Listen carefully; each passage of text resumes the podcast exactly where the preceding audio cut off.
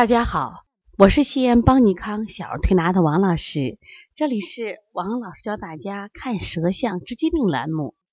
今天我想给大家分享的舌象是我们小程程的舌象，嗯，题目是程程为什么老生病？程程呢是一个不到两岁的小女孩，妈妈和姥姥那天来呀，说王老师，我们这孩子太爱生病了，就是打着吃药好像就控制不了，也找不着什么。那么后来呢，我知道这个孩子呢是因为爸爸妈妈工作忙，姥姥奶奶的身体都不好，因此寄养在别人家。就是每周星期天晚上送去，然后呢周五的晚上接回来。因此呢，家里人对这个孩子的生活的规律，呃和日常的生活都不是特别的了解。那么今天呢，我们通过这个孩子这个舌象，想跟下大家分析一下这个孩子为什么爱舌病。大家看一下啊，这是一组舌象，第一个是二零一八年三月十号的舌象。那第二个就是二零一八年三月十七号的舌象，就刚好整整的七天的舌象。哎，有什么感受呢？就是我当时看了，我说了，我说你都厚到这种程度了。他妈妈说，我也感觉像抹了一层浆糊一样，而且不仅厚，它实际上中间已经干裂，颜色已经发黄。我反复问到，给他吃药了没有？他说没有吃药。那就这就是一个原生的舌象。那这个舌象。怎么能在一周内都变成这样呢？因为这个孩子在别人家寄养，大家知道，呃，具体他们怎么养我们不知道，我们就按日常生活的推测吧。一个不到两岁的孩子，这个肯定爱哭闹，我想，那你多给点吃的就不闹了，这是一个原因啊。第二个，这些孩子呀不知饥饱，他不停的可能会给你要吃的要喝的，那就会导致什么呀？就吃多了。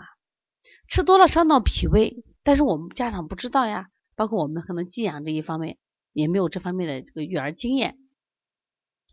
当孩子有病的时候，他怎么办？就开中药给喝，但是却没有挡住源头，导致这个孩子一边吃药一边生病，一边打针一边生病。妈妈就说：“呀，我们发现中药控制不住了。”从这两个舌头明显的比较，因为只有一周时间嘛，实际上。真正的这个时间，在别人家时间只有五天时间，五天都积成这样子了。因为我们现在的孩子啊，除了吃的多、吃的杂以外，关键是运动量都不够。特别是我们说这寄养的一方啊，他本身我在给你带孩子，我就怕你出问题啊，所以说肯定会更多的时间让孩子待在屋里，只要不出事，安全就好。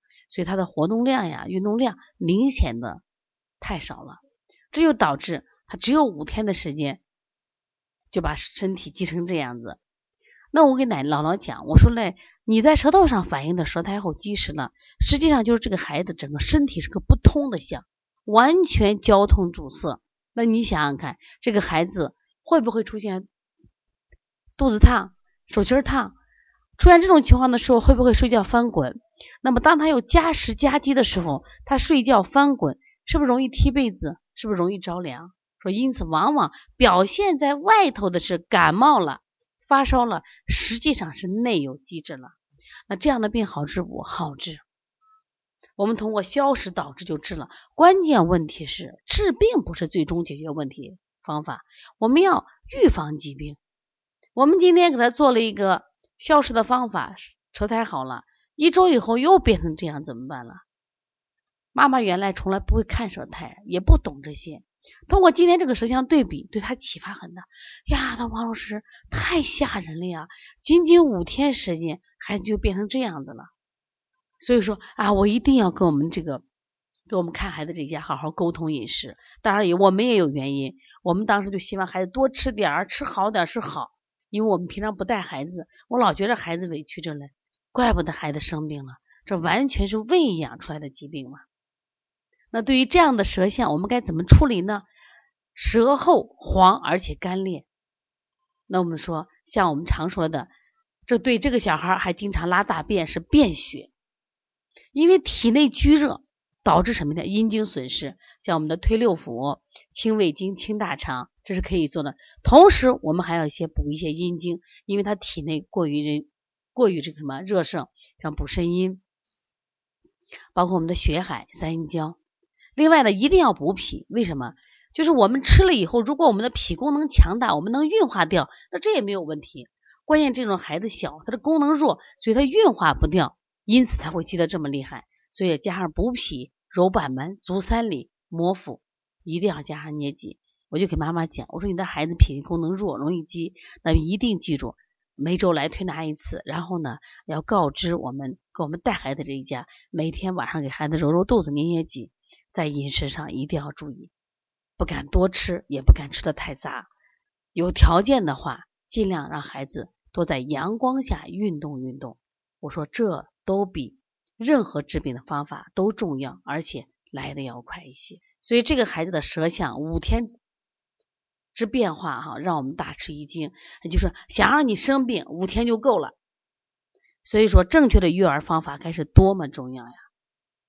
如果这个孩子要配一些食疗的方法，像我们的焦三仙就可以吃啊，焦麦芽、焦神曲、焦山楂，就给他煮水，可以常喝，长期喝一些啊。如果你也可以有问题，呃，想咨询王老师，可以加王老师的微信幺五七七幺九幺六四四七。